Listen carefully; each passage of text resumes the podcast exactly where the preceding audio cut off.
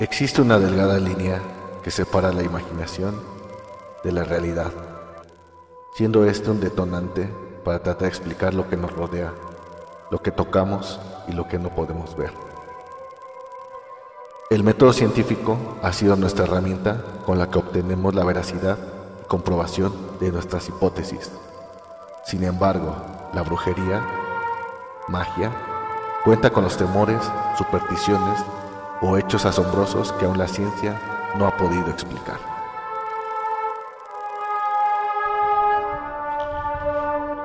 Adelantados a su época, perseguidos, lo jamás contado, lo inesperado. Esto y otros temas contaremos en este podcast de ciencia brujería.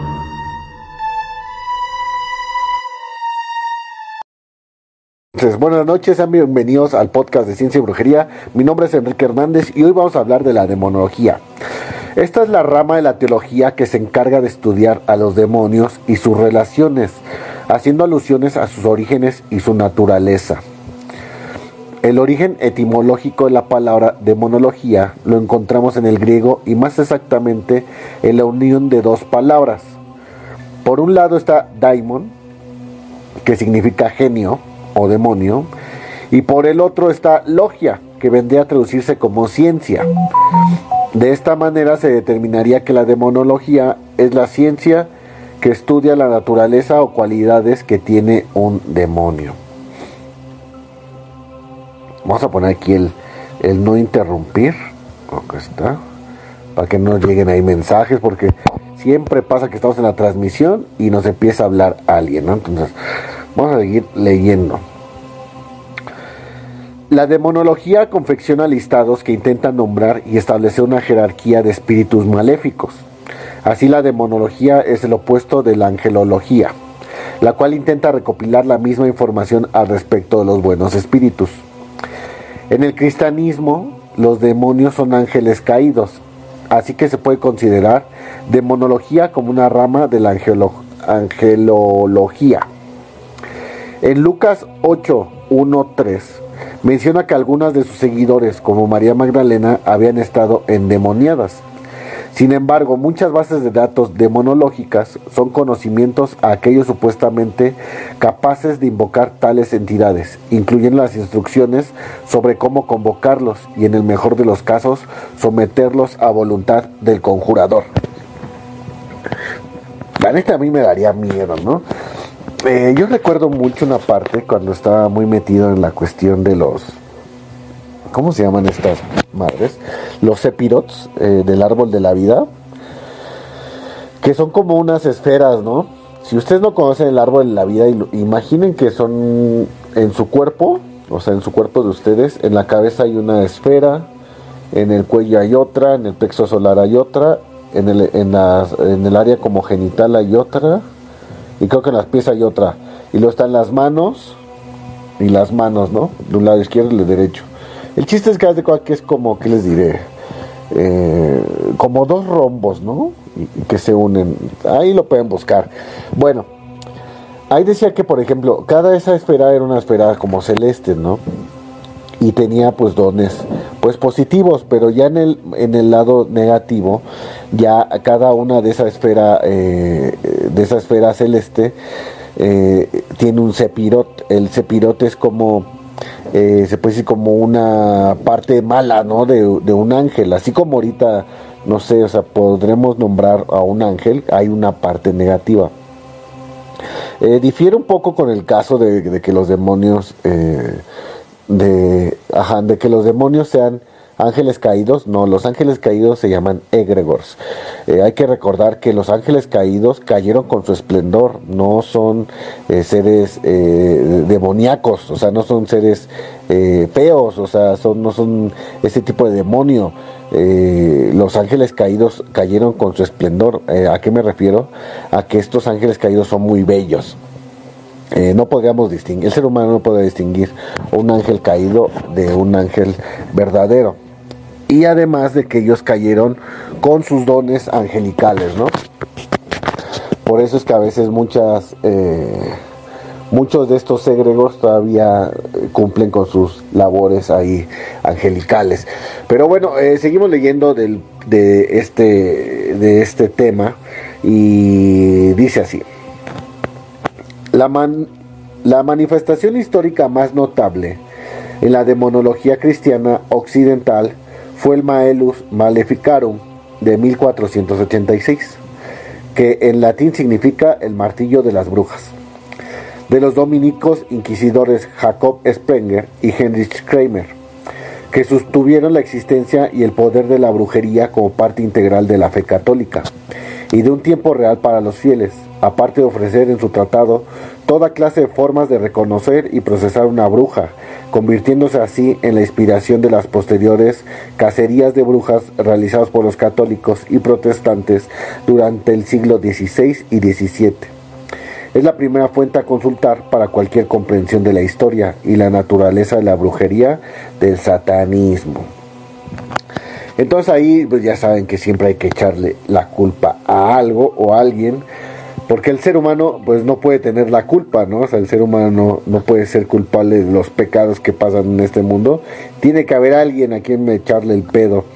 Pero bueno, vamos a seguir leyendo eh, de este tipo de demonios, ¿no? Eh, si, alguna vez han leído algo de, eh, ¿cómo se llama? De H.P. Lovecraft. bueno, vamos a explicar un poquito. Si, no, si conoces H.P. Lovecraft, chido. Si no lo conoces, vamos a explicar. Entonces fue un escritor estadounidense muy importante que él hablaba que él había tenido un contacto con un poeta loco, filósofo loco, y Abdul, no me acuerdo qué madre, Saciel o Raciel, no me acuerdo el nombre de Abdul, no me acuerdo quién, su nombre completo. Y él decía que en el desierto él había ah, tenido contacto con unas deidades antiguas. No los menciona como demonios, sino le habla como unas deidades antiguas. Eh, entonces ahí es cuando le dan el, este libro del Necronomicon, ¿no? Pero bueno, e, eso me suena más coherente porque, o sea, no solamente lo, lo, leemos en el libro del Necronomicon, sino en un libro que está en la Biblia, que fue, ahora sí que los no es canon en la Biblia, sin embargo, era un libro que se profesaba mucho, se llama el libro de Enoch. Y ahí nos contaban el tema de que en esta tierra ya existían seres, eh, seres humanos y seres eh, demoníacos, ¿no? Seres oscuros.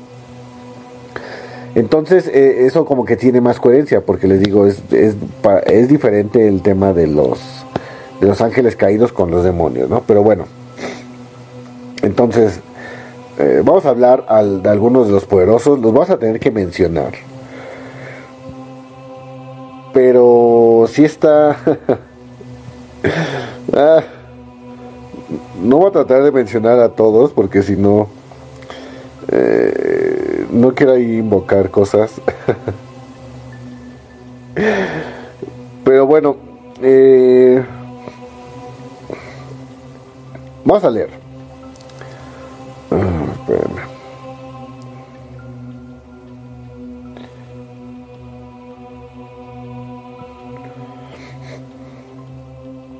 Así como en el cielo tiene sus siete arcángeles, eh, según la iglesia de Satán, el infierno tiene ocho reyes, que son los demonios más peligrosos del mundo. Los siete reyes del infierno fueron definidos por la iglesia de Satán como los demonios más peligrosos y temidos del mundo. Así como el cielo tiene sus siete arcángeles, el infierno tiene a estos ocho reyes demoníacos, que son los más fieles a Satán. Según los registros bibliográficos, fue Anton Sander Lavey quien fundó la iglesia en 1669 reveló al mundo la controvertida Biblia negra y entre todas estas excentricidades del obscuro, reveló las jerarquías que a su opinión tenían los demonios en el infierno. Dambala o Dambaya es una deidad reconocida en el vudú africano que tiene la representación de una serpiente. Es el rey del mundo sobrenatural y simboliza la, la masculinidad de la naturaleza. Mormo, de la cultura griega. Mormo se le asocia a los vampiros. Es consorte de Cate, la diosa del inframundo y la brujería. Asmodeus proviene del judaísmo, es el rey de la lujuria. Asmodeus se reconoce como el demonio que tentó a Eva a probar el fruto prohibido. Astarot, comandante de las 40 legiones demoníacas, de los más fieles a Satán y rey de la vanidad, la pereza y porta una corona de duque del infierno. Behemoth, de origen hebreo, es un demonio multiforme, es el rey de la gula, dice que es sommelier del infierno, fiel a Lucifer para agasajarlo en vinos y en manjares. O sea, con que él es el, se puede decir, el chef del infierno. Climeries eh, es un marqués del infierno, guerrero y comandante de otras 20 legiones demoníacas del orden gobernante de los espíritus africanos que se revelan en la magia negra. Azazel, ángel caído que perdió su belleza y corrompió al mundo desde su llegada a la tierra. Es el líder de, es el líder de los ángeles que caen y enamoran a las mujeres mortales, las intruyen de las artes ocultas y al correr el espíritu a la humanidad.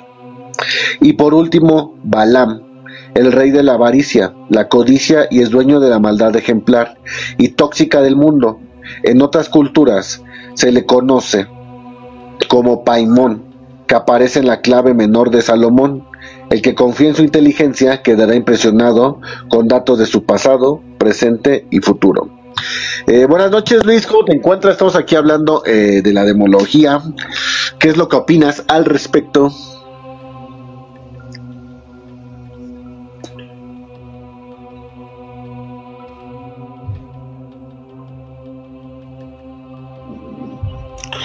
Ok, eh, Ritos, ok. Todos aquí leyendo, buenas noches, sean bienvenidos al podcast de Ciencia y Brujería. El día de hoy estamos hablando de la demonología, de estos todos estos seres oscuros.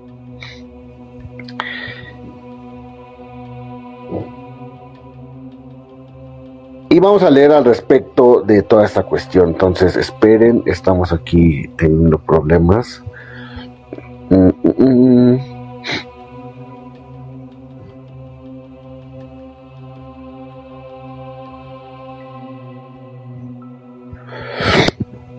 Entonces vamos a hablar de estos tipos de abusos, de estos tipos de rituales. Eh, saludamos, saludamos. Hola, hola, buenas noches, bienvenidos al podcast de Cine Brujería. Se conoce como abuso ritual satánico o pánico satánico a un caso documentado de pánico moral que se originó en Estados Unidos en la década de 1980 y se extendió primero por todo el país y luego a otras partes del mundo, para desaparecer a finales de la década de 1990. Las denuncias por ARS incluían informes de maltrato físico y abuso sexual, en un contexto de rituales satánicos u ocultistas. En su forma más extrema, el ARS incluye una supuesta conspiración a nivel mundial en la que estarían implicados una élite de ricos y poderosos para secuestrar o criar niños para un uso en sacrificios, vamos a decir en la otra parte, eh, pornografía y prostitución. Prácticamente todos los aspectos del ARS fueron muy controvertidos, incluyendo su definición, el origen de las denuncias, las pruebas de la existencia y los testimonios de las supuestas víctimas y también de los casos judiciales y las investigaciones criminales generados por las denuncias, eh, creó un pánico que afectó a los abogados, terapeutas y trabajadores sociales que hicieron frente a acusaciones de abuso sexual a, menores de edad y las denuncias provenían inicialmente de grupos muy diferentes, incluyendo fundamentalistas. Eh, religiosos investigadores de la policía, defensores de los niños, terapeutas y pacientes de psicoterapia, el movimiento se secularizó gradualmente, dejando de lado los aspectos satánicos de las denuncias a favor de denominaciones menos religiosas como sádico o simplemente abuso ritual, y volviéndose más asociada con el trastorno de identidad disociativo y las teorías conspirativas gubernamentales. Eh, pues está el tema este del abuso ritual satánico, pues suena muy coherente todavía al de hoy. Ahorita, por ejemplo, esto yo lo estoy aprendiendo, la verdad. Eh, no conocía que se llamaba ARS, eh, abuso ritual satánico. Y hace unos meses hicimos un podcast del cual hablamos de esta película de eh, voces, voces de libertad, algo así, ¿no? Las voces de la libertad, algo así, que hablaba de todo el tema del abuso infantil y de eh, la trata de blancas. Eh, bastante cruda la información porque estuvimos, les, les, digo, estuvimos transmitiendo al respecto sobre la película, pero estuvimos también transmitiendo sobre cifras oficiales. Y la verdad es que no están haciendo nada los gobiernos para tratar de controlar el tráfico de niños. La película nos narra que, por ejemplo, el, tráfico de órganos está en un crecimiento muy exponencial más que las drogas. Lo comentan en el documental, o en la película está, porque dice, por ejemplo, tú vendes una droga, un kilo de droga, y ya se acaba, pero un niño cuántas veces lo puedes vender? Entonces ahí tienen un punto muy fuerte a favor ese tipo de, delitos que están creando en la actualidad. La verdad, eh, eso es de bastante, bastante miedo eh, por este tipo de, de pseudo satanistas o ya del, de neta las cosas del diablo pues son así, ¿no? O sea, no, no lo tienes que decir para ser parte de, él. Ya hablamos de las siete, de los ocho reyes del infierno y vemos que cada uno tiene una función en especial. De hecho, este, eh, eh, eh, por ejemplo, este demonio, pues yo creo que es adorado por muchos. yo creo que, o sea, una parte de la neta ahorita que lo estoy pensando, porque él o sea, él se dedica a la comida exquisita y al vino exquisito. O sea, que es como una manera así de, ¿cómo se puede decir? De entrar en el mundo demoníaco. Entonces está, está bastante eh, rara esta definición. La neta es que eh, si sientes que estás muy fuera de las cosas demoníacas, pues tal vez no, porque son cosas que la verdad a todos nos gustan pero bueno, vamos a seguir hablando al respecto. Estamos hablando, buenas noches, mi nombre es Enrique Hernández y estamos transmitiendo en el canal de Ciencia Brujería. Hoy estamos acostaditos, no hay cámara ni nada, pero de verdad lo hacemos con mucho gusto y espero que este, no tengan ahí sueños, malos sueños, ¿no? Eh, vamos a seguir leyendo, ¿ok? Demonología y religión. Buenas noches, Bermi Cortés, Isabel Quiroz, buenas noches, saluda más, buenas noches, Day, buenas noches. La existencia de una entidad sobrenatural, maléfica, que actúa en contraposición a la voluntad de Dios benévolo, es uno de los ejes centrales tanto en el cristianismo como en el islam. Dichos credos adoptan la figura de Satán del judaísmo, que para el, islamismo es Saitan o Iblis Tal contraste también se aprecia en el zoroastrismo, en el cual un dios benévolo conocido como Auru Mazda se encuentra envuelto en una batalla cósmica con una entidad llamada con una entidad maligna llamada Angra Mainyu. Hay que recordar que el zoroastrismo fue creado dos mil años o tres mil años antes que de, la llegada de Jesús. Pero bueno, esta confrontación dualista en verdadera igualdad de condiciones se mantiene intacta en el corpus del, del, maniqueísmo y las doctrinas de diversos grupos heréticos como los gomilos búlgaros. Perdón, ya me estoy como mormando. A ver, tranquilízate, Enrique. no te espantes, solito. El Nuevo Testamento afirma explícitamente la existencia de espíritus adversos menores, así como también lo hace el Corán.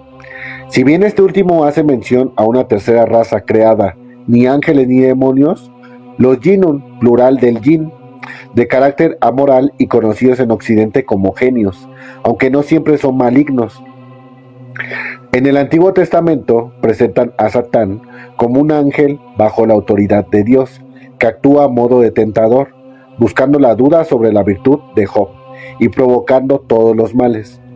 Esto es debido a que el mismo concepto del monoteísmo, así como el judaísmo, proviene del mismo ámbito de influencia cultural con otras culturas semíticas y el politeísmo que compartieron hasta que fueron conocidos como el pueblo elegido y abrazaron el culto único. Eh, hay que recordar que pues ellos también en un tiempo pues tuvieron creencias paganas, o sea, no es de que siempre fueron así, ¿no? Ellos también tuvieron sus creencias paganas y creían en otros dioses.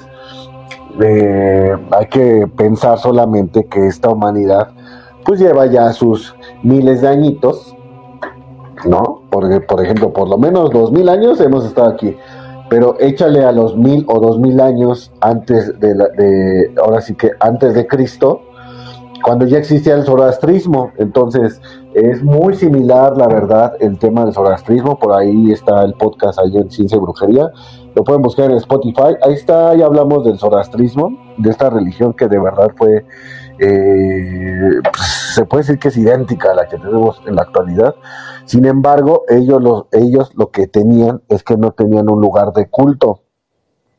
O sea, no era necesario tener ahí como que una iglesia y todas estas mamadas, ¿no? Que interpretó ahorita, pues, la iglesia romana. Eh, es por eso que también una de las religiones que ahorita está prosperando mucho es eh, la santería, porque la santería es muy similar también al tema ahí del zoroastrismo, porque lo puedes celebrar desde la comodidad de tu casa, ¿no? El chiste es solamente creer. Ya me paré a prender la luz porque si no me voy a quedar como loco. ya, ya me está espantando mucho aquí, dejen este, estamos aquí, estamos aquí en Ciencia Brujería. Les digo, no quiero poner mi cara porque yo estoy en, pijamas, pero de verdad me gusta hacer mucho este tipo de podcast. Entonces, eh, seguimos hablando de este tema. Fui por un vasito de agua y vamos a hablar al tema. Entonces, vamos a hablarnos, por ejemplo, para, para quitarme el miedo de oraciones o de cosas que te pueden proteger contra los demonios, ¿no? ¿Les parece? Porque no nada más vamos a estar hablando ahí de cosas y no, no quiero, no quiero dormir mal el día de hoy.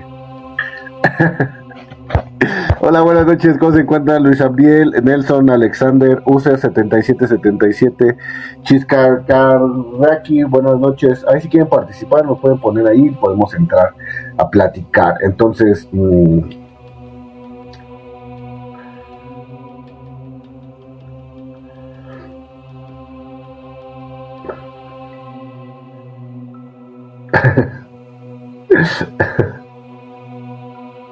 Estoy riendo porque, o sea, en verdad empiezan a salir puras cosas y ya.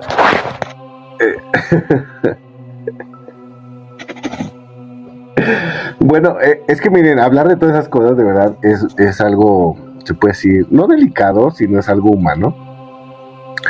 Y por ejemplo, un libro que no se pueden perder, o por lo menos ver la película o una serie o algo, el libro de Fausto de Goethe, eh, ahí en el libro de Fausto de Goethe, la invocación para el demonio que él, ahora sí que eh, él ahí se supone que invoca a Lucifer, ¿no? Al mero mero. Pero ese conjuro de verdad es, verdadero, o sea, no es este que lo haya inventado Goethe, sino más lo sacó para que lo leyeran, ¿no? Para que de verdad, ahora sí que pasó, ¿no? Y una cosa que les decía el demonio es que él le podía dar todo, o sea, cuando hace el conjuro y lo conjura y todo, él le dijo, yo te puedo dar todo, lo que quieras. ¿Quieres ser más joven? Lo hizo más joven. ¿Quieres dinero? Le dio dinero. Le dio todo lo que quiso, ¿no? A Fausto. Sin embargo, explícitamente le dijo, pero no te puede dar el amor de una mujer, ¿no? El amor no, o sea, nada bueno te, te, puedo dar, ¿no? O sea, te puedo dar todo lo material, todo lo que quieras. Pero amar y tener amor, eso nunca. Entonces, este... Vamos a, a, a leer algunas de las de las oraciones más poderosas contra los demonios. Que verdad, ya estás, ya está, se me está cerrando la garganta. Entonces, entre las más poderosas que podemos entender o tener en nuestro argot, eh, te va a servir una oración que se llama la oración de San Benito. Esta oración eh, está en un, se puede decir, en un aspecto críptico, porque también sirve como un amuleto. Eh, en esta oración es escrita en latín, pero también obviamente está en español. Entonces, vamos a, decirle esta, ¿ok? Y esto dice así, a ver, ¿dónde está? Aquí, aquí, aquí, aquí.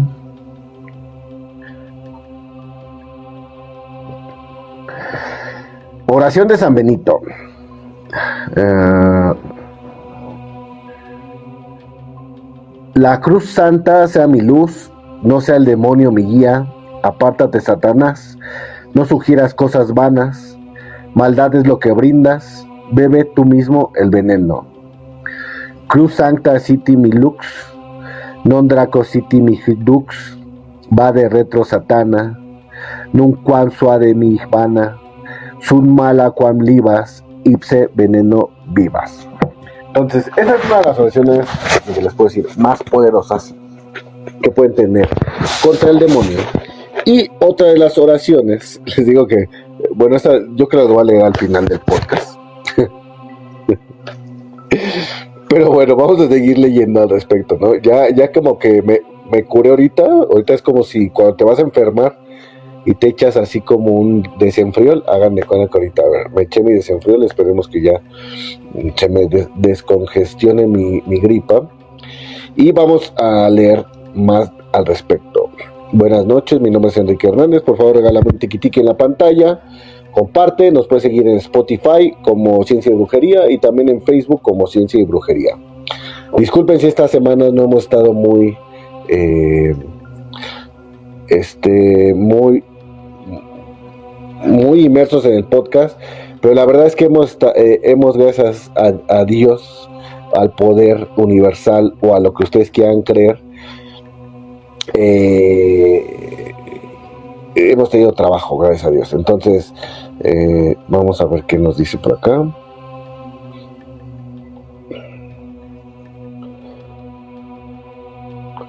Lo, estamos, lo estamos, este, lo estamos leyendo, pero esta cosa de verdad se tarda un poquito en abrir, aunque sea mi mano.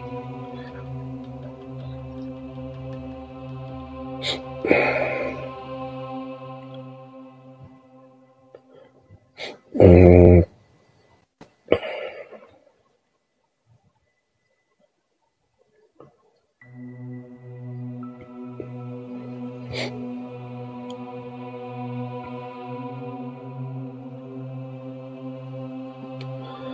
Eh, algunos de los, de los nombres están en el Antiguo Testamento y son 12 nombres eh, que se encuentran ahí.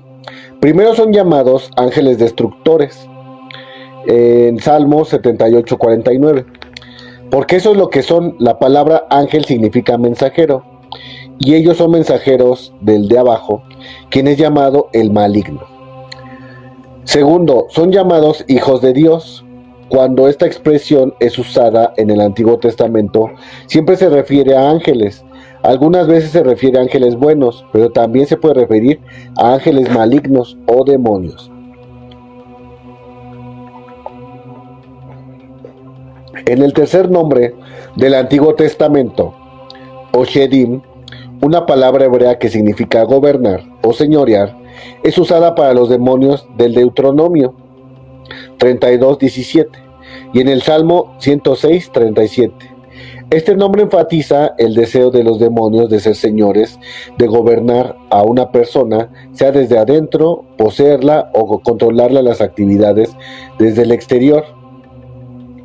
El cuarto nombre del Antiguo Testamento es Eirim, el cual se refiere a demonios que tienen eh, la forma de una cabra, como veremos más tarde. Demonios tienen características animalescas, algunos tienen forma de cabras y estos son conocidos como Seirim. No es por accidente que los grupos satánicos a menudo usen la cabeza de la cabeza de una cabra. Este nombre es usado por los demonios en el texto hebreo de Levítico 17:7 y en Crónicas 11:15, también en Isaías 13:21 y 34:14. El quinto nombre del Antiguo Testamento es Lilith, una palabra hebrea que se refiere a un demonio nocturno o a demonios de la noche. Es usada en el texto hebreo de Isaías. En el sexto, ahorita retomamos lo de Lilith porque no es interesante ahí platicar un poco de ella. El sexto nombre del Antiguo Testamento es espíritu malo. En Salmos 16, 14, 16, 23, 24, 18, 10 y 19, 9 enfatizando lo que un demonio es por naturaleza. Un demonio es un ser espiritual, pero es un ser espiritual maligno, uno que ha caído. El séptimo nombre del Antiguo Testamento es espíritu de mentira, un término que caracteriza lo que los demonios son mentirosos y se caracterizan por la falsedad. En el octavo nombre del Antiguo Testamento, los muertos, este es usado con los demonios que se involucran con brujas, espiritualistas y cosas de esa naturaleza. Los demonios que se revelan a través de mediums, magos y brujas son espíritus de muertos. El noveno nombre en el Antiguo Testamento es Gad, que significa fortuna. Este es el demonio de fortuna mencionado en Isaías 16, 65, 11. El undécimo nombre del Antiguo Testamento es Elilim. Eh, esto a menudo es traducido en el español como ídolos, pero en realidad se refiere a demonios de idolatría. Detrás de la idolatría está la obra de los demonios, y esos demonios están especialmente envueltos en la idolatría, son llamados Elim. El dodécimo nombre del Antiguo Testamento es Keteb, una designación hebrea que significa destrucción se refiere a los demonios involucrados en la obra de la destrucción. Entonces, eh, les digo, está ahí interesante y vamos a retomar un poco el tema de Lilith. Entonces, tranquila Lilith, que voy a platicar de ti, me vienes aquí a, hacer toser. Mm, este, bueno, en el libro que yo les platicaba, que se llama el libro de Enoch, es un libro que forma, formó parte del Antiguo Testamento mucho tiempo, pero que por alguna o extraña razón fue sacado, debido a que pues tenía cosas que no eh, iban como de acuerdo al dogma que ya eh, intentó plasmar ya el cristianismo moderno. Pero bueno, en este libro se habla desde el principio de la humanidad, de la creación, y de Enoch, ¿no? Entonces, eh, ahí en esta parte nos comenta que en la creación, eh, cuando Dios crea al hombre y a la mujer, los crea de una manera igual, los crea iguales. Entonces Dios crea una mujer y a un hombre idénticos, o sea, iguales, creaciones de Dios, del polvo, ¿no? De la tierra, porque así fue como los creó. Sin embargo, por ahí cuestiones que no vamos a entrar como muchos temas para que usted lo busque, porque también tenemos ahí un podcast de Lilith y de, ah, el de vampiros, perdón. En el de vampiros, ahí pueden buscar el podcast de vampiros, ahí está cuando hablamos de Lilith. Entonces, ella eh, no concuerda con Adán y ella decide irse del Edén, ¿no? Eh, es maldecida eh, por Dios y todo y y sale, ¿no? Ahí es cuando ya les digo que en ese mundo, ya en este mundo más bien, ya había seres humanos, o sea, no, Adán y Eva no eran los únicos seres eh, humanos, ya había otros, más que ellos eran, se puede decir, hijos de Dios, no directamente. Bueno, según la religión. Entonces Lilith empieza a procrear con estos eh, ángeles caídos, con demonios caídos. O sea, le valió, ¿no? Y empezó a tener hijos de chile, mole y pozole, ¿no? Eh, y ahí es donde hay unas descendencias demonológicas, o sea, por eso es que a ella eh, mucho tiempo los hebreos le echaron la culpa de la muerte de los, de los infantes, porque ella era como, se puede decir, que ella venía por los hijos, ¿no? De Adán y de Eva porque sus hijos fueron maldecidos. Pero bueno, eh, ese es un tema y nada más quería retomar el tema de Lilith porque la verdad es muy interesante, de verdad un tema del feminismo, del vampirismo y de todo eso y la neta las mujeres que tienen personalidad eh, Lilith, no sé cómo se diga, bueno, personalidad así como Lilith y pues la neta es que son las mujeres más fascinantes, ¿no? Eh, son las que te hacen las que te hacen ver tu suerte. Entonces agua ahí con las Lilith, con las niñas Lilith que encuentre por ahí. Pero bueno, vamos a seguir leyendo eh, de este tema. Buenas noches, mi nombre es Enrique Hernández. Sean bienvenidos al podcast de ciencia y brujería. Eh, nos dice así: La personalidad de los demonios. ¿Son los demonios meras emanaciones o influencias de poderes? Nos enseña la Biblia que los demonios tienen personalidad. Hay tres atributos de personalidad. Si puede ser probado que algunos tienen estos tres atributos, entonces ese algo es una persona. Estos tres atributos son intelecto, emoción y voluntad. ¿Tienen intelecto los demonios? La respuesta es sí. Esto es evidente en seis maneras. Primero, los demonios saben quién es Jesús. Segundo, los demonios saben de su propia futura condena. Tercero, los demonios sabían quiénes eran ambos, Jesús y Pablo. Cuarto, los demonios saben quién es Dios, es uno. Quinto, los demonios tienen un sistema falso de doctrina. Y sexto, los demonios tienen la habilidad de comunicarse por el habla. Claramente los demonios tienen intelecto, el primer atributo de la personalidad. Gracias por el corazoncito, gracias, gracias por los corazones, muchas gracias. Estamos hablando aquí en Ciencia Brujería y estamos hablando de la demonología. Muchas gracias por tu corazoncito. Emoción. ¿Tienen los demonios emoción? La respuesta es sí. Esto se puede ver de dos maneras. Primero, tiene la emoción de ferocidad y de enojo. Segundo, tiene la emoción del temor. Entonces los demonios tienen segundo atributo, emociones. Mira, eso, eso está muy interesante, ¿eh? Ferocidad y enojo. Órale. C. Tienen voluntad. ¿Los demonios tienen voluntad? La respuesta es sí. Esto se puede ver en tres maneras. Primero, tiene la voluntad de hacer pedidos. Segundo, tiene la voluntad de obedecer órdenes. Y tercero, tiene la voluntad de salir de una persona, buscar un nuevo lugar donde vivir o volver al lugar donde antes vivían. Todo eso es evidencia del ejercicio de la voluntad. Los demonios tienen los tres atributos de la personalidad.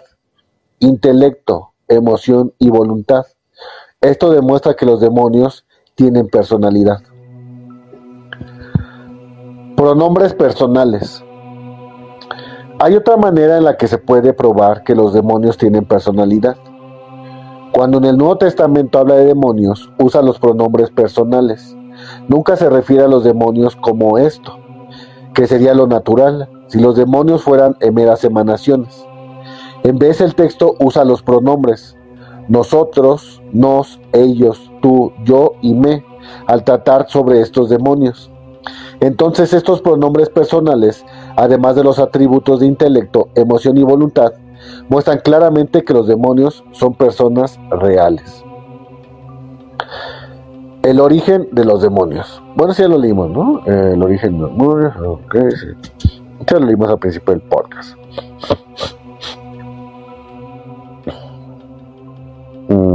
Ok. Vamos a, leer sobre la caída de Luzbel y sus resultados sobre los ángeles. Ezequiel 28, 11, 19 describe la caída de Satanás, quien cayó a causa de la multitud de sus contrataciones. Lo que la terminología hebrea implica es que Satanás fue un ángel a otro difamando a Dios a fin de captar la lealtad de los ángeles para sí mismo. Algunos de estos ángeles fueron engañados por la mentira satánica, que podrían cumplir los cinco deseos, incluyendo el deseo de ser como Dios. Algunos ángeles fueron convencidos por las palabras de Satanás, pero no la mayoría.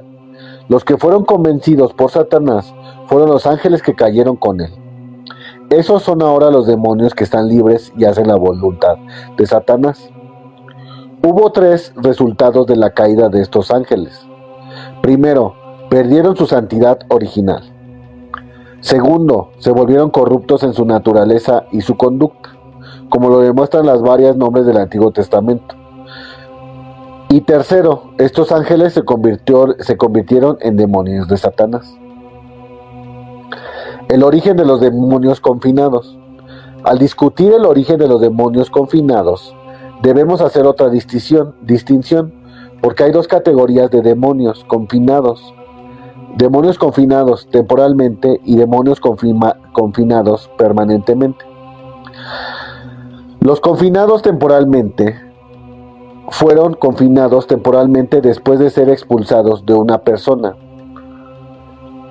No querían ser enviados al lugar del confinamiento y en vez de eso pidieron entrar en los cerdos.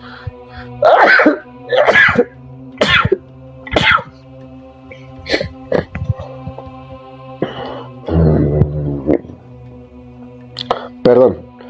Algunos son confinados temporalmente después de ser expulsados y luego liberados más tarde. Muchos otros son confinados temporalmente ahora, pero serán liberados para juicios específicos de la gran tribulación. En el Apocalipsis, habla de la liberación de demonios por un periodo de cinco meses, para atormentar a los hombres en el alto grado, pero sin llegar a la muerte. Habla de la liberación de 200 millones de demonios, con el propósito de matar a un tercio de la población mundial. El lugar del confinamiento temporal de estos demonios es el abismo.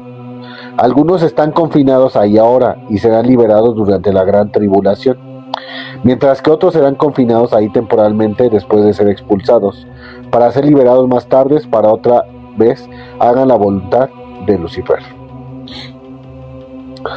Los demonios confinados permanentemente.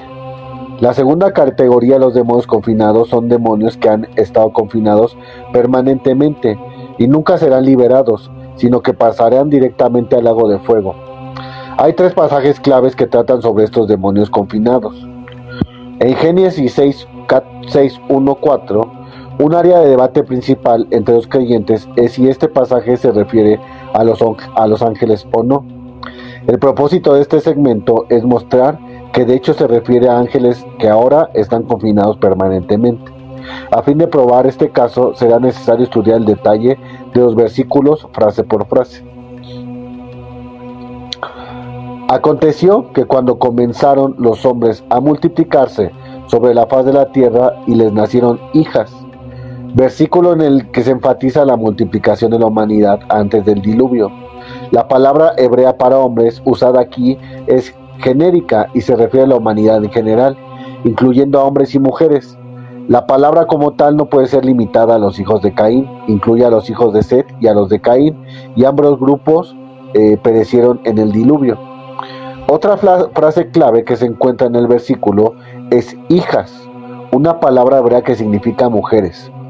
El énfasis en la segunda parte del versículo 1, y les nacieron hijas, está en la porción femenina de la humanidad. Otra vez la expresión no puede ser limitada, como enseñan algunos a los descendientes eh, femeninos de Caín. Simplemente es una palabra que significa la porción femenina de la población. En el versículo 1 se podría para, parafrasear, los hombres, la humanidad se multiplicó, e hijas y mujeres les nacieron. La distinción en el versículo 1 no es entre los hijos de Seth y las hijas de Caín, sino que en el énfasis está sobre la porción femenina de la humanidad en general, lo que incluiría a ambos descendientes de Seth y de Caín. Eh, la unión mixta, que viendo los hijos de Dios que las hijas de los hombres eran hermosas, tomaron para sí mujeres escogiendo entre todas. La primera fase del versículo es hijos de Dios, la frase los hijos de Dios es un término, que significa ser traído a la existencia por medio de un acto creativo de Dios, Como este término conlleva este significado, es usado selectivamente. A través del Antiguo Testamento el término hijos de Dios siempre es usado para los ángeles. Esto es muy claro cuando él mismo uso es comparado con usos en el Antiguo Testamento. En otros lugares el término es usado en Job 1.6, 2.1 y 38.7, nadie, que, nadie debate que los otros lugares donde los hijos de Dios es usado es en el Antiguo Testamento, y se refiere claramente a ángeles, pero algunos quieren hacer de Génesis la única excepción, aunque aquí simplemente no hay razón para hacer tal excepción. En el Nuevo Testamento el término hijos de Dios es expandido, Adán es llamado Hijo de Dios en Lucas porque fue traído a la existencia por la creación.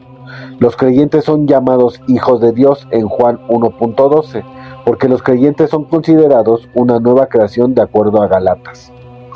Pero en Génesis, en el texto, trata sobre una expresión hebrea en específico, Benei Elohim, y es usada en el Antiguo Testamento hebreo en un término que siempre es usado para los ángeles, la distinción de este pasaje entonces no es entre los hijos de Set y los hijos de Caín, sino entre la humanidad y los ángeles. La palabra, la palabra hombres aquí enfatiza la humanidad, el término hijo de Dios enfatiza a los ángeles. Entonces está, eh, pues se puede decir, eh, pues está ahí raro.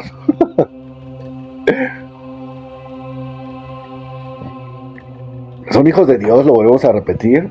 Hay ahí, les digo, ahí tuve una plática con alguien que... Este amigo es una persona que tiene unos sueños, mm, él es como un viajero. En la magia chamánica y todo eso, dice que hay un tipo de chamanes que tienen a viajar. Y no viajan, eh, se puede decir, en este mundo, ¿no? O sea, que digas, van a Egipto, van a China o van a lugares que no conocían de este mundo, sino viajan a otras como dimensiones, nos atraen conocimiento de otros lados. Eh, la verdad, o sea, por más que he tratado de, cuando he platicado con él, eh, de buscar una fuente eh, de una serie, una película y todo eso, no, de verdad sí trae unos viajes bien chidos. pero los sueños, o sea, no es bajo la influencia de drogas ni nada, o sea, simplemente lo sueña. Entonces, en una de esas, él me empezó a platicar de este tema de los de los ángeles caídos y me comenta que ellos siguen eh, teniendo ese como ese don de que, que le fue infundido por Dios supongamos, no sé, o sea, supongamos el ángel Rafael, ¿no? El arcángel Rafael. Eh, el arcángel Rafael, él, es el protector como de la salud, de la salud de todos, o sea, de, los animales, de las plantas, de los seres humanos. Es como, sus, como su nombre, creo que su nombre significa salud de Dios. Entonces, eh, pues él tiene ese, al ser nombrado, pues tiene ese concepto. Entonces también eh, algunos de estos ángeles caídos pues siguen teniendo ahí su participación ¿no? en, el, eh, con la humanidad. Hay que recordar pues que ellos son seres celestiales, que nosotros eh, no nos comparamos en la cuestión de ser como ellos, ¿no? O sea, decía ahí una angeóloga, o, no sé cómo se diga, que estudia Los Ángeles, Lucy Aspra, decía que si se pararan un millón de ángeles en la cabeza de un alfiler, pues el alfiler no pesaría más, ¿no? Porque son seres intangibles. Eh, por eso algunos de estos vigilantes, eh, algunos ángeles quisieron eh, bajar al mundo, ¿no? Y fue cuando empezaron a, procrear con las mujeres humanas, se empezaron a enamorar de mujeres humanas. Es cuando Dios los castiga y los condena a estar por siempre en la tierra, ¿no? Eh, les digo, está ahí si pueden ver un ángel enamorado, es más o menos algo así. Pero bueno, lo habla la historia, lo habla la Biblia, yo no estoy inventando, yo solamente estoy diciendo la historia que mi amigo me contó y él me la trajo así que de, de otro, de otra dimensión, ¿no? La neta es que no está eh, comprobado, no está en la literatura, no nada. Él solamente la sacó de su mente, no sé de dónde venga. Pero la verdad, me ha hablado de unas cosas que, bueno, pues tenemos que hacer podcast de verdad de cada plática cuando luego estoy con él. Pero bueno, eh, eh, ya leímos al respecto de los ángeles, de los ángeles caídos, ya leímos de los reyes del infierno. Eh, vamos ahora sí que a protegernos, protegernos, protegernos. Y vamos a leer otra de las oraciones poderosas, ¿no? Y esta oración es la oración de San Miguel Arcángel. Este la tenemos aquí porque les digo, eh,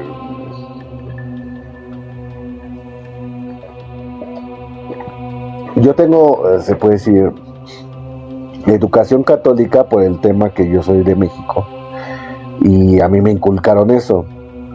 La neta es que yo desde niño siempre me ha gustado el tema, siempre me ha llamado el tema, eh, me han llamado la atención estos temas pero ya en la cuestión filosófica o la cuestión, ¿qué se puede decir? Espiritual, no lo sé.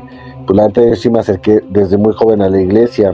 Eh, obviamente crecí y me di cuenta que, que pues las cosas a veces no son como debían ser. Pero sin embargo, estoy, estoy en todo a favor de que en una iglesia, eh, cuando hay mucha gente, obviamente, cuando la gente se, se pone, se congrega en una iglesia, eh, pues tratan de comportarse, ¿no? De dejar sus demonios a un lado, porque buenos no son. y muchos son santos cagadiablos. Y ha habido atrocidades que han pasado en las iglesias a manos de algunos de los curas y todas esas cuestiones, pero creo que cuando vas toda una iglesia o, no de verdad te acercas a Dios es porque de verdad necesitas, ¿no? Eh, casi nunca nos acordamos, pero porque somos seres humanos, ¿no? Cuando estamos bien no nos importa nada. La boca es cuando ya te está cargando el payaso. Eh, pero bueno, eh, vamos a, leer esta, esta oración. Eh,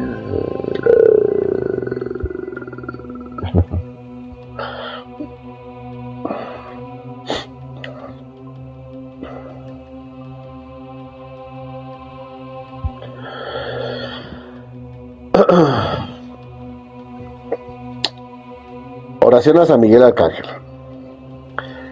Oh glorioso arcángel San Miguel, príncipe, príncipe y caudillo de los ejércitos celestiales, guarda de la iglesia y defensor de las almas, terror y espanto de los infiernos, de los infernales espíritus, humildemente te rogamos que nos ampare tu favor, tu fortaleza nos defienda y tu, y tu virtud nos enfurece, nos, nos esfuerce en todos los días de nuestra vida y especialmente en el trance terrible de la muerte, para que fiendas por tu poder del infernal dragón y de todas las sus acechanzas, cuando salgamos de este mundo, seamos y presentados por ti libres de toda culpa ante la divina majestad.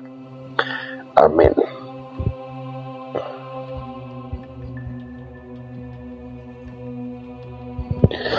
Entonces, este, pues esta es una de las oraciones tan poderosas. Ya dijimos la oración de San Benito, ya dijimos la oración de San Miguel Arcángel. Ahorita vamos a leer otra oración ya para finalizar el podcast. Y también ya lanzamos ahí, por si quieren ustedes conjurar al maligno, al verdadero maligno y ahí hacer un trato. Si quieren tener dinero, poder, belleza. Ya saben que todo, todo lo que le pidan se los puede dar, excepto cosas buenas, ¿no? Cosas del amor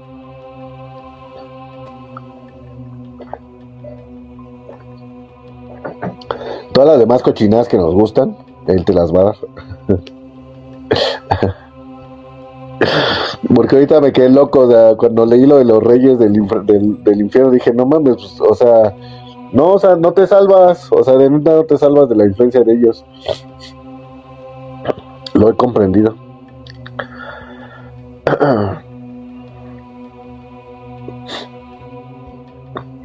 pero así, así es, así es esto, ¿no? Entonces, buenas noches, mi nombre es Enrique Hernández. Gracias por estar aquí en el podcast de Ciencia y Brujería. Estamos aquí hablando del tema de los de los vampiros, de los vampiros, de los demonios. Ya, me estoy poniendo hasta nervioso.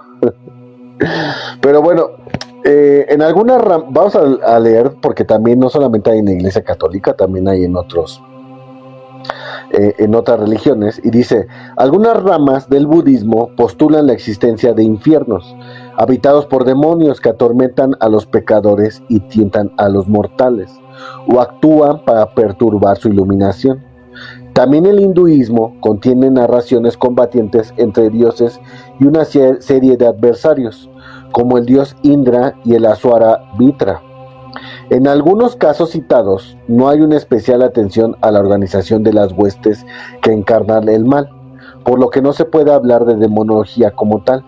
Si bien su historia sagrada es tanto o más rica que las tres grandes religiones monoteístas, en la Troposofia, su fundador Rudolf eh, Steiner describe la, la potencia de Lucifer como parte que incita al humano a todas las exaltaciones, los falsos misticismos el orgullo de elevarse sin frontera, y la de su opuesto Ahriman, equivalente de Satán, como parte que incita al ser humano a las supersticiones materialistas. Entonces, eh, está ahí este término. Hablamos, les digo, de la de la demonología de los demonios, ya hablamos de los más poderosos, de la iglesia satánica, que este que fundó este ¿cómo se llama? Eh, no me acuerdo, Alex Day, algo de Day se llama, que fundó la iglesia satánica y tiene la Biblia negra y toda esa cuestión.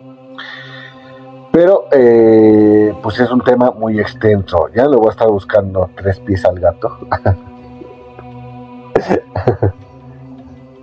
Porque es un tema muy extenso, entonces vamos a platicar ya por último, la última oración, antes de irnos a dormir. Porque si no, mañana no, no va a despertar. Y les digo, eh, el fin de semana saqué el tema, este tema a colación.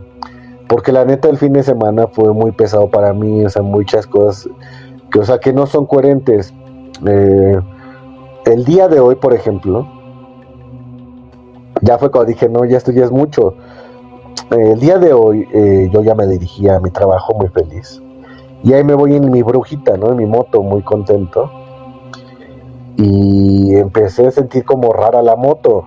Y ya abrí el tanque de gas porque no trae medidor de gas. Abrí el tanque de gas y veo que, pues, o sea, sí tenía, pero no tenía tanta. Entonces dije, pues a lo mejor ahí hay un tema, ¿no? Pues ya me paro en la, en la gasolinería y les digo, siempre hay gente buena, ¿no? Y estaba ahí en la gasolinería y ya me dice el chavo, ¿no? Me dice, eh, me dice, traes la, la, llanta ponchada y así con que no manches, con razón sentía que no avanzaba chido, ¿no? Eh, eran las 8 de la mañana, pues aquí en la Ciudad de México es un caos y aparte pues no hay vulcanizadoras temprano, la neta tuve que así andar por un me tardé un chingo en llegar a la vulcanizadora, ¿no? Primero. Ya llegó la vulcanizadora y ya. Después, ya me poncha la llanta y el de la vulcanizadora me dice que se escucha bien rara tu moto. Dice, llévala así cuanto antes porque se te puede desvielar y todo eso. Sí sonaba la verdad, man. Pues ya me tienen que ahí voy con la moto y toda ya parchada, ya bien, pero sonaba mal, sonaba feo y este y, hay un retén de la policía, pues ahí te quitan tiempo y así como si fuera súper delincuente y todo, o sea, yo traigo toda la orden, no tengo ningún problema. Pero bueno, ya hay otros 15, 20 minutos ahí esperando, ¿no? Lo que te hacen la revisión y todo. Después ya llego al taller y ya este, ah no, ya después llego, estaciono la moto y no me doy cuenta y no pongo bien la pata y se me cae de la banqueta y se dobla el manubrio, se, se dobla la, el posapiés. Y ya no, ya llego allá, pues ya es un amigo, eh, la neta me dice, pues déjamela y ya este, pasa por ella a tal hora, ¿no? Entonces yo estaba aferrado porque les digo, o sea, sí creo en muchas cosas y todo, pero también soy escéptico. Entonces ya fue cuando dije, no, ya, este, pues no vas a poder conmigo, ¿no? O no van a poder conmigo, malditas entidades oscuras. Me voy a ir a trabajar. Entonces ya me entrega mi moto, todo bien, bonito, o sea, quedó bien, hasta le pusieron ahí unas lucecitas que me hacían falta. Y este, y así hagan de cuenta que agarro la moto y salgo del taller y empieza a llover. Dije, no, ya, estaba cerca ya de la casa. Llegué a mi casa y dije, no, ya no voy a salir. La neta, o sea, ¿qué le estoy jugando al mamón el día de hoy? Si nada de lo que he hecho desde la mañana me ha salido como yo quiero. Ya hasta ahorita, la neta, que ya tenía, bueno, no había salido a comer, con eso les digo, ¿no? Entonces ya ahorita la noche dije, no, pues ya voy a salir a comerme algo. Y este, y ya les digo, comí, eh, primero hice mi podcast de, de mi trabajo a las 7 algo, después cené y puse una película, una película de Tom Hanks, de, de una, es como de guerra, o sea, están así unos barcos y todo eso.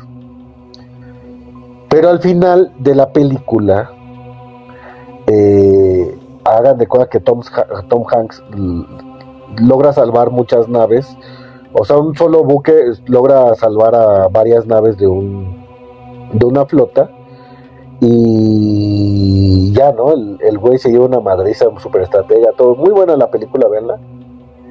Pero al final, eh, Tom Hanks eh, lee una oración. Y fue cuando así como que dije, madres, güey, o sea, ahí está, ¿no? O sea, el, como que el universo te pone las soluciones. Entonces por eso saqué el del tema de ahorita, por ejemplo, de la demonología porque estaba en búsqueda de por qué, o sea, qué, hice mal este fin de semana, ¿no?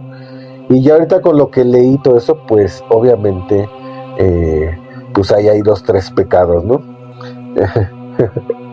Entonces, eh, pues no queda nada más que agradecer y de verdad al poder eh, del universo, les digo lo que crean, yo no tengo ningún tema si arriba, abajo, al lado, a la izquierda, musulmán, no me importa la verdad, eh, pero sí debes de creer algo superior a ti. Entonces, eh, cuando te pasan cosas malas, eh, también va a haber gente buena que te quiere ayudar. O sea, no estás solo, no estás solo en este universo, aunque pareciera que sí, no. Les digo, me ayudó el chavo de la gasolinería, me comí una tortita y también ahí estuve platicando con la señora, este, mi cuate es súper buen pedo, ¿no? Eh, de las hamburguesas. Eh, ahorita veo la película, está Tom Hanks, ¿no? Me da aquí como que el tip.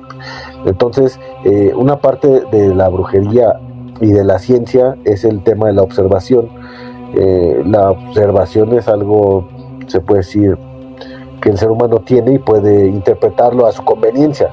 O sea, no es eh, que observas un fenómeno y dices, ah, es brujería o es ciencia, ¿no? Sino, y eso ya queda en ti. Entonces yo absorbo, le estoy dando como un tip, que cuando les pasen cosas malas o tengan un mal día, eh, no se enfoquen en lo malo, enfóquense en, las, en la cuestión de la, de la solución del problema. O sea, qué bueno te trajo ese, ese, eso, ese mal, ¿no? O sea, ese mal, eso que te pasó mal o que siempre eh, sentiste que estuvo mal, ¿qué te trajo de buena tu vida o qué te enseñó esa, eh, ese, ese mal paso, ¿no? Entonces eh, ahí, pues yo entendí eso y por eso quise hablar de los demonios, porque pues ellos no pueden más que Dios, ¿no? Pero bueno, vamos a leer ya por último esta, esta oración. Y se dice así, es el Salmo 91, también para cuando ustedes la puedan invocar. Y nos dice lo siguiente. El que habita al abrigo del Altísimo morará bajo la sombra del Omnipotente. Diré yo a Dios, esperanza mía y castillo mío, mi Dios en quien confiare, Él te librará del lazo del cazador, de la peste destructora, con sus plumas te cubrirá, y debajo de sus alas estarás seguro. Escudo y adarga es su verdad, no temerás al terror nocturno, ni a saeta que vuele de día, ni a pestilencia que ande en la oscuridad, ni a, ni a mortandad que en medio del día destruya. Caerán a tu lado mil y diez mil a tu diestra, mas a ti no te llegará. Ciertamente con tus ojos mirarás y verás la recompensa de los impios, porque has puesto a Dios, es mi esperanza, al Altísimo por tu habitación. No te sobrevendrá el mal, ni plaga tocará la morada, tu morada, pues a sus ángeles mandará cerca de ti, que te guarden en todos tus caminos, en las manos te llevarán, para que tu pie no tropiece en piedra, sobre el león y el áspid pisarás, hollarás al cachorro del león y al dragón, por cuanto en mí he puesto su amor, yo también lo libraré, le pondré en alto por cuanto ha conocido mi nombre. Enrique Hernández. Me invocará y yo le responderé. Con él estaré yo en la angustia, lo libraré y le glorificaré. Lo saciaré de larga vida y le mostraré mi salvación. Entonces, eh, mis queridos brujitos y brujitas, científicos, científicos, científicos y científicas, este fue el podcast del día de hoy. Muchas gracias por seguirnos. Por favor, ahí regálenos un tiquitique en la pantalla. Eh, compartan. Eh, síganos por favor en Spotify, sigan a este servidor. Si solamente quieren escuchar mi voz, la verdad les se lo recomiendo para dormir. Porque tengo ese poder como de para dormir a la gente. Literal dormir, eh, o sea, que estés escuchando el podcast y te dé sueño. Eh, eh, ahí nos pueden seguir en Spotify si nos quieren seguir por a voz.